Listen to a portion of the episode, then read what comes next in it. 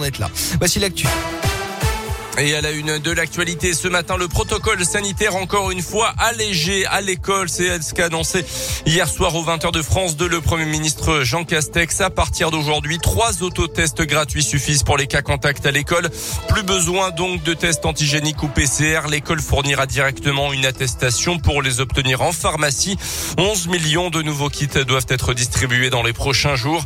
Si votre enfant est cas contact, les parents ne devront plus le récupérer immédiatement, mais à la fin de la journée de classe.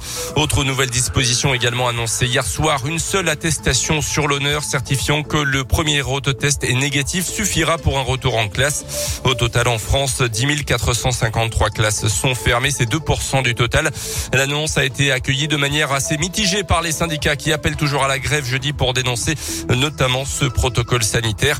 Mais avant cette grève des enseignants, donc en fin de semaine, le périscolaire et les cantines pourraient être également perturbés aujourd'hui. Appel à la grève au niveau national lancé par plusieurs syndicats.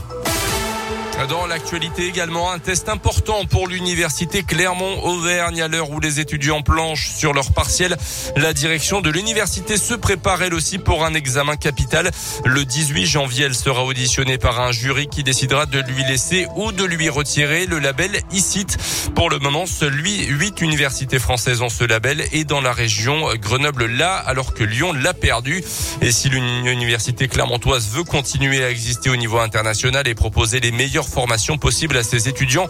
Il faut absolument conserver ce fameux label ICIT. Mathias Bernard est le président de l'UCA. Elle est dans une taille qui est un petit peu limite, quoi, en quelque sorte, hein, pour vraiment euh, continuer à être euh, présent sur l'ensemble des disciplines. Voilà, ben, il faut effectivement une reconnaissance. Il faut montrer qu'on est pertinent. Ça permet effectivement de garantir aux étudiants, ben, d'une part, une offre de formation euh, pluridisciplinaire, hein, une offre de formation de qualité, euh, ouverte à l'international, adossée aux meilleures équipes de recherche. Ça permet d'avoir aussi une attractivité plus forte de chercheurs internationaux, d'étudiants internationaux. C'est quand même un enjeu assez fort parce que sinon, la tendance, ça peut être de concentrer les moyens, du coup, sur quelques filières si on n'a pas euh, les moyens et la reconnaissance sur l'ensemble de notre périmètre. Des visites d'experts ont déjà eu lieu à Clermont et en fin de semaine dernière, 17 partenaires qui vont de l'université à l'école d'architecture en passant par le CNRS, Michelin ou Limagrin se sont associés. Ils vont définir ensemble la stratégie à adopter pour que l'enseignement supérieur soit le meilleur possible chez nous en Auvergne.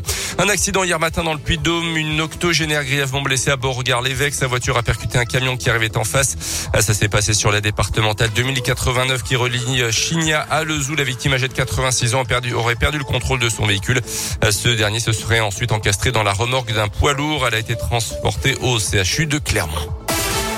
Les sports et en tennis, le retour de Novak Djokovic sur les cours en Australie. Le Serbe a été aperçu en train de s'entraîner sur le cours central à six jours du début de l'Open d'Australie qu'il a remporté neuf fois. La veille, il avait remporté une manche de son bras de fer judiciaire avec l'État australien lorsqu'un juge a retoqué l'annulation de son visa et il lui a donc permis de sortir du centre de rétention où il est resté au total quatre jours. Le numéro un mondial n'est toujours pas tiré d'affaire puisque le gouvernement peut quand même toujours ordonner son expulsion du pays.